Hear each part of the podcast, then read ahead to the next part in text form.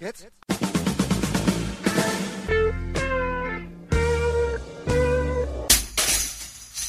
Herzlich willkommen in der Kulturviertelstunde, dem Podcast von kulturwoche.at und einem Interview mit dem Schlagzeuger Wolfgang Hafner, der beim deutschen Label Act im Herbst 2006 das Album Shapes veröffentlichte.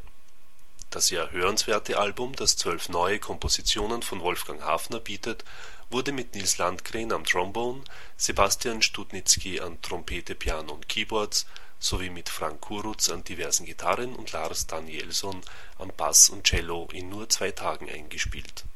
Die Fragen stellten Alfred Krondraff und Manfred Horak. Und nun zum Interview. Gute Unterhaltung wünscht Manfred Horak.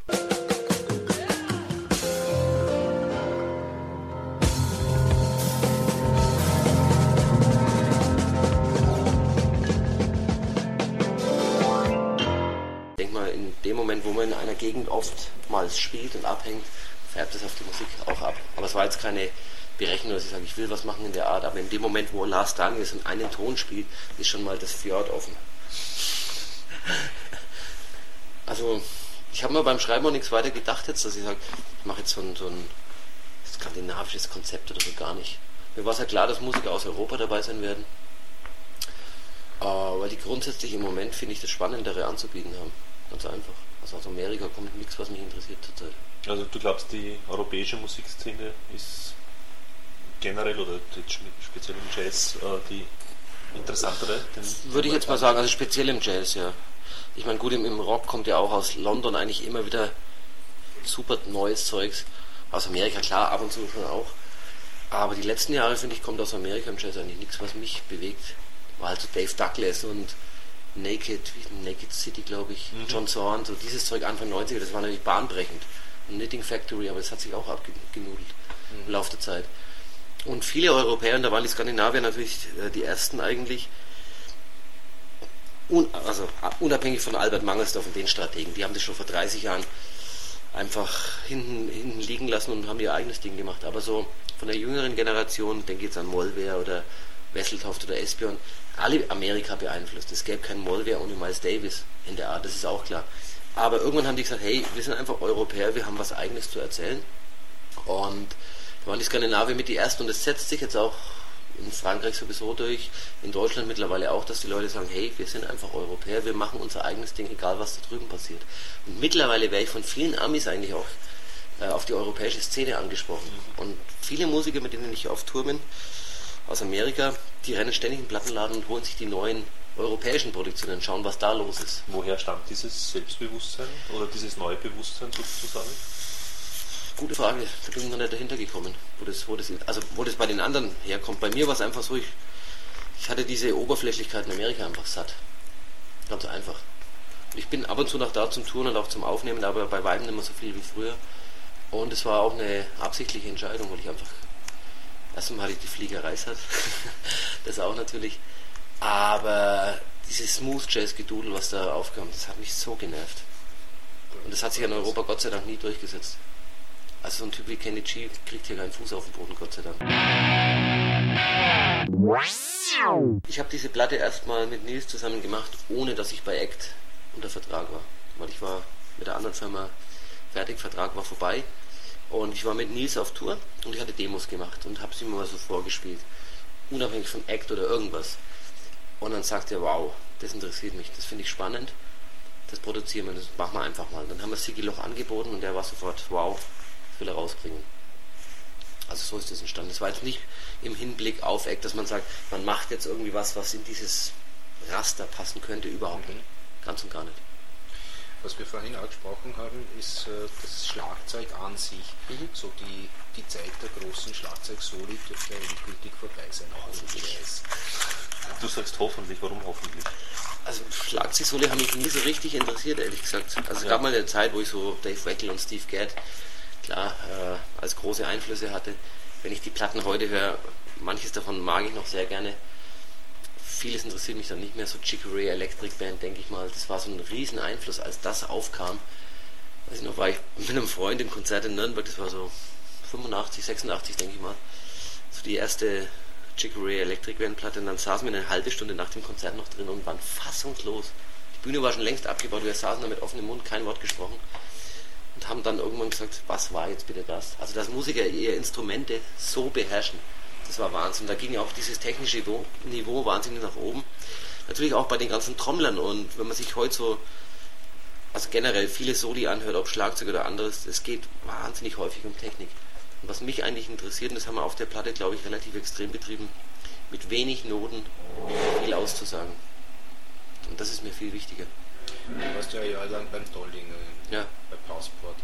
Äh, Da hat ja auch mal Kurt Kreis gespielt, Genau. die Musik wesentlich Schlagzeuglastiger Ja. in früheren Ja, Jahren. richtig. Ist das auch, oder ist, ist diese, diese neue Entwicklung von der Passport äh, auch auf das zurückgenommene Schlagzeug zurückzuführen oder ist das eigentlich eher von anderer Seite gekommen? Mm, nee, glaube ich nicht. Es war Also- zum Schluss eben nicht mehr so schlagzeuglastig. Das ist richtig, aber ich denke mal, Klaus hat einfach im Laufe der Zeit andere Songs geschrieben.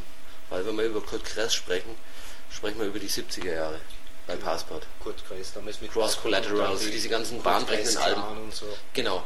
Und Kurt war zwar kurz? Und Panikorchester. genau, aber Kurt war, war noch mal kurz da, bevor ich eingestiegen bin. Mitte, wann war denn das? In den 89 bin ich eingestiegen. Also so Mitte, Mitte, Ende 80er war Kurt Kress auch noch mal da. Aber auch diese Platten, wie zum Beispiel Heavy Nights hieß eine, Mhm. das ist auch schon ganz anders. Das sind mehr Songs und Schlagzeug hat halt die Begleitfunktion. In den 70er Jahren wurde der Oma nicht rumgewirbelt. Das war einfach eine andere Zeit. Also ich glaube zu dieser Zeit damals hat es nur ganz wenig Schlagzeuger gegeben, Ja. die wirklich eine Melodie spielen Mhm. konnten, so wie es der Billy Cobham zum Beispiel spielt, so zur Hochzeit Ja. der Fusion Music. Das kommt heute eigentlich überhaupt nicht mehr so, Mm, so nee. deutlich raus. Nee. Also ich, ich finde es eigentlich gut, weil mich haben so, so reine Schlagzeugerplatten haben mich eigentlich nie richtig interessiert. Ich kann mich an eine erinnern, nämlich eben Spektrum von Billy Cobham, die fand ich Wahnsinn. Und das ist ja eigentlich kein Schlagzeugsolo von vorne bis hin. Das ist eigentlich einfach eine geile Musik. Und viele Typen stellen sich halt einfach hin. Ich, also ich möchte jetzt keine weiteren Namen nennen, aber es gibt ganz viele. Du merkst sofort, wenn kein einziges Stück im Vierviertel ist, dann ist es meistens eine Schlagzeugerplatte. Möglichst kompliziert und rauf und runter. Das fand ich schon immer unheimlich langweilig. Dann, wenn man zeigt, was man alles geübt hat. Mich haben immer ganz andere Typen inspiriert. So ein Oma Hakim fand ich immer viel spannender. Und Steve Gerd sowieso. Oder ein Jon Christensen. Ich meine, was der einfach fürs Schlagzeug getan hat. Jack DeJohnette, das waren alles keine großen Rumwirbler. Die können, wenn sie wollen, aber Absolut. sich einfach mal 10 Minuten zurückhalten, einmal aufs Becken hauen und wieder 10 Minuten warten. Eine Spannung aufbauen. Das ist die Kunst für mich. Nicht viele Noten spielen. Und das ist leider ziemlich verloren gegangen. Also heutzutage wird einfach nur noch rumgewirbelt und draufgehaut wie blöd und das interessiert mich nicht. Hattest du einmal so eine Zeit? Ja, ja. Ebenso das Dave Weckel, Mitte 80er, rauf und runter das ganze Zeug. Und es war eine wichtige Schule. Und wahrscheinlich kann ich es auch deswegen jetzt sagen, es war eine, war eine wichtige Zeit, aber die ist halt auch vorbei. Ich habe sie durchlebt. Und ich kann mir nicht vorstellen, dass diese Zeit so wieder kommt. In Indien war ich letztes Jahr auf Tour und das war fantastisch. Gibt es zwei große Festivals in Delhi und also früher Bombay, Mumbai heißt sie jetzt. Pff, Ein paar tausend Leute da und war fantastisch. Da spielen dann indische Bands neben amerikanischen, neben europäischen. Und ich meine, die Inder gehen ja völlig anders an Musik ran. Das war interessant, da kam so ein junger Freak und wollte eine Schlagzeugstunde. Ich sagte, was willst du von mir lernen? Und Inder sind die größten Rhythmiker auf Erdboden. Äh, und sagt, ja, er bräuchte so ein bisschen Technik und so haben mir ein paar Sachen gezeigt. Okay, und setzt sich mal hin und dann hat er angefangen, indisches Zeug aufs Schlagzeug zu übertragen. Da ist mir nichts mehr eingefallen. Also da, da wird es richtig heiß. Wenn die Inder jetzt noch anfangen, ihr Zeug mit anderen Kulturen zu vermischen, dann ist Feierabend. Es ist unfassbar, was da für Rhythmen rauskommen.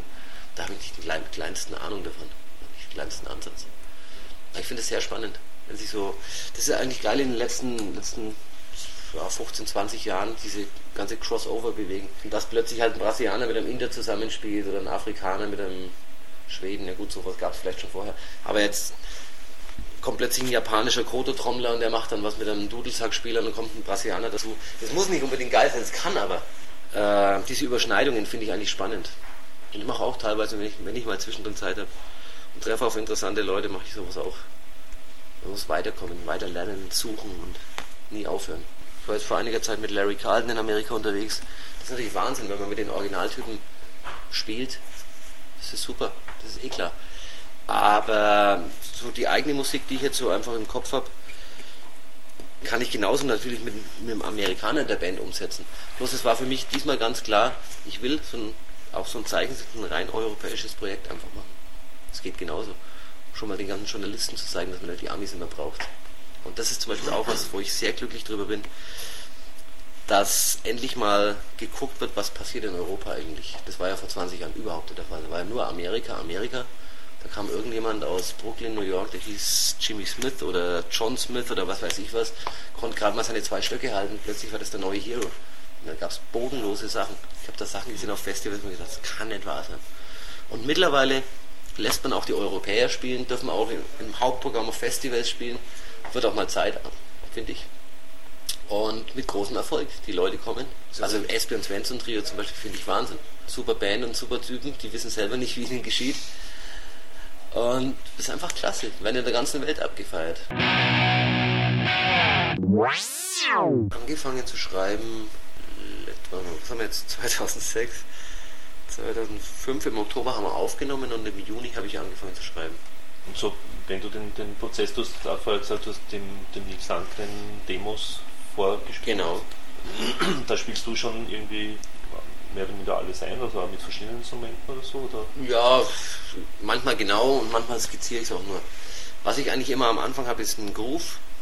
Das mache ich halt bei mir im Studio. Ich, ich spiele manchmal stundenlang und nehme einfach alles auf. Dann schnipsel ich zwei Takte raus, wenn, wenn mir genau diese Stimmung da gefällt. Und dann loop ich diese zwei Takte und gehe in die Küche abspielen oder mache irgendwas komplett anders, was damit nichts zu tun hat. Also mit, mit Programmieren und Musik hören. Und wenn, wenn das in zwei, drei Stunden läuft und mir gefällt es immer noch, dann mache ich was draus. Das ist so eine Grundregel. Wenn es mich nach fünf Minuten nervt, weg damit, sofort löschen. Und dann habe ich einen Groove und dann überlege ich mir, okay, was braucht es jetzt noch? Braucht es eine Melodie? Und da bin ich noch nicht bei Posaune oder sowas. Ähm, braucht es einen Bass überhaupt? Nee, eigentlich trägt dieser Groove so. Könnte man versuchen, irgendwelche so atmosphärische Streicher oder irgendwas, sage ich mal. Dann spiele ich halt mal was und zwei Tage später verwerfe ich das dann wieder. Aber was eigentlich dann immer bleibt, sind diese Grooves, ich habe teilweise von den Demos schon Sachen drauf. Mhm. Auch so die Loop-artigen Dinge, wo ich da heute zuspiele, sind teilweise Demo-Songs sozusagen. Mhm. Da wird dann noch ein bisschen durch Filter gedreht und so. Weil die ersten Ideen sind oft die allerbesten. Und man kann es auch nicht mehr reproduzieren. Äh, also Im Studio, das war klasse. Wir haben drei Tage angesetzt, waren nach eineinhalb Tagen fertig. Weil, ich glaube, sechs Sachen sind wirklich einmal gespielt und weg. Nicht, weil wir es nicht noch öfters hätten spielen können. Wir hätten es vielleicht noch genauer und präziser, aber darum ging es gar nicht. Wir wollten die Aussage haben. Und wenn ich das selber produziert hätte, wären wir wahrscheinlich nach einer Woche noch im Studio gewesen. Und Nils hat gesagt, so Schluss. Ja, aber Schluss. Weg. Das war genial. Ich fand das richtig gut.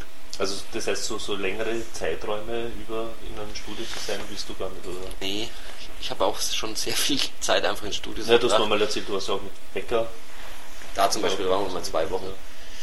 Wobei da sind die Songs überhaupt erst entstanden. Der hat die Sachen am Klavier vorgespielt damals. Und dann haben wir uns tagelang überlegt, was kann man da machen und so. Aber ich hatte die Ideen eigentlich schon ziemlich fix. Also Basslines, meine Grooves waren klar, die Melodie waren klar. Es war dann klar, wer mitspielen wird. Also man muss so ein Album auch in zwei Tagen machen können. Oder, oder sagen wir mal drei, deswegen haben wir drei Tage angesetzt. Gut, da wird ja auch sehr viel von der persönlichen Stimmung dann reinfließen, wenn das in so einer kurzen Zeit entsteht natürlich. Genau, genau. Das heißt, das ändert sich dann auch wiederum im Live-Spielen. Abgesehen jetzt davon, dass auch andere Musiker natürlich dabei sind, ja. aber äh, vom Grundsätzlichen her ja, auch, oder? Schon. Also ich finde es auch immer sehr kritisch. Ich habe ein Album mal über dreieinhalb Jahre gemacht, Music hieß es. So ein älteres Werk. Und da bin ich eben damals auch oft in Amerika gewesen und hatte meine Tapes immer dabei. Und wenn ich einen interessanten Musiker getroffen habe, gefragt, was machst du noch in der Nachmittag? Ich spiel mal was drauf. Also es war ein reines Overdub-Ding. Da haben 30 Leute gespielt und keiner hat einen anderen gesehen. Klingt zwar nicht letzten Endes so, also man meint, bei, bei den meisten Sachen zumindest meint man schon, dass die alle zusammen gespielt haben. Aber die Technik macht es möglich. Das ging, aber hier waren wir dann wirklich einfach alle zusammen. Bei dieser damaligen Platte eben hatte ich nach einem halben Jahr wieder Sachen verworfen. Nach zwei Jahren habe ich diese Sachen wieder rausgekramt, andere verworfen. Da wirst du wahnsinnig. Weil man, man bleibt ja auch nicht stehen. Und bei dem Album war es einfach so, gesagt, okay, wir nehmen das auf. Ich habe sofort danach, weil ich in Indien auf Tour eben sofort, als ich im Flugzeug saß, zwei Tage später, angefangen im Flugzeug zu mischen. Das, bis Weihnachten hatte ich es dann durch, also in vier Wochen. Und sagen wir mal, in zwei, drei Monaten ändert sich jetzt meine Meinung jedenfalls nicht grundsätzlich. Wenn ich jetzt diese Musik liegen hätte lassen, dann würde ich jetzt wieder mal einen anderen Musiker dazu nehmen und es wird verwässern. Ich finde es gut, wenn man so ein Statement macht. Das war einfach letzten Oktober die Zeit. Jetzt würde ich manche Sachen schon wieder ein bisschen anders machen, aber es ist ja auch schon ein Jahr her. Und ich finde es gut, an Sachen konzentriert zu arbeiten. Weg, nächstes. Finde ich gut. In den deutschen Hitparaden ist jetzt ich weiß nicht, ob er noch so weit oben ist, aber der Roger Cicero. Mhm. Dann war jetzt vor kurzem auch der Bob Dylan Nummer 1, zumindest hierzulande, mhm. mit den Modern Times. Das heißt, es könnten ja theoretisch wieder bessere Zeiten für eine vernünftige Musik für die breite Masse ja, lass uns hoffen. kommen. Ein Jazzalbum in, in, den deutschen Charts. Liebäugelst du auch mit, mit so Charterfolgen in irgendeiner Art Ich würde mich freuen drüber, so? aber ich liebäugel nicht damit. Weil wenn ich da anfange, dann habe ich schlechte Karten, glaube ich. Es mag Beispiele geben, wo Leute am Reißbrett was entworfen haben und es hat auch wirklich funktioniert. Das funktioniert vielleicht bei diesem Euro Pop oder wie das Zeugs heißt, eben so Techno-Stampf, Bullshit, Dumpfbacken. Je dumpfer, desto besser. DJ Ötzi und Konsorten. Da mag es bitte, den oh. weg, ja. der, der kehrt leider wirklich. Ja. Der mag ja lustig sein, aber ich meine, Anton aus Tirol hat mir die Serie gekauft, weil ich fand das so granatenmäßig unterirdisch. Ich, der macht das auch mit einem lachenden Auge. Ich glaube, der zwinkert schon fleißig. Und die Leute singen das. Ich war irgendwann im Olympiastadion in München beim Fußballspiel und dann kam halt diese Hey Baby, huha. Mhm. Und 70.000 Leute machen das natürlich Wahnsinn. Der wäre natürlich auch blöd, wenn er das nicht machen würde, ist ja klar. Ich, meine, ich mache jetzt sowas nicht, aber äh, Till Brenner, bei dem ich ja aufspiele, dessen Album ist ja auch in den deutschen ja, genau. Popcharts ziemlich weit oben. Seit ein paar Monaten. Und wenn, so, wenn sich sowas ergibt, ist das natürlich wunderbar. Aber in dem Moment, wo ich anfangen würde, Musik so zu konzipieren für Charles, ich das bin ja ich. Mhm muss mich auch früh in den Spiegel schauen können. Mhm. Wenn jetzt plötzlich jemand sagt, mal auf diese eine Nummer, die wird jetzt gepusht, bin ich der Letzte, der sagt nein. Mhm. Und wenn es dann Erfolg hat, umso besser. Aber wenn es nicht passiert, dann passiert es nicht. Aber warum glaubst du, äh, ist das jetzt passiert in Deutschland, dass der Roger Citero so weit oben ist, der Bill Brönner in den Charts und äh, es gibt ja auch noch andere. Was hat sich da in, in Deutschland gewandelt? Außer der Regierung.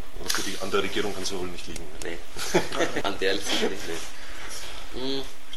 Also ich denke mal, dass Robbie Williams, auf den ich übrigens sehr stehe, egal ob er mit der Big Band dieses Projekt macht oder auch seine sonstigen Platten, das ist einfach sehr, sehr gut gemacht. Der Typ kann richtig singen, meines Erachtens. Aber der hat mit diesem Big Band Projekt, glaube ich, sehr viel geebnet. Für ganz viele andere. Ich habe eine Platte gespielt letztes oder vorletztes Jahr mit Tom Gable. Kennt ihr den in Österreich? Der ist auch ziemlich angesagt in Deutschland. Das ist quasi Senatra. Also genau so ein Projekt.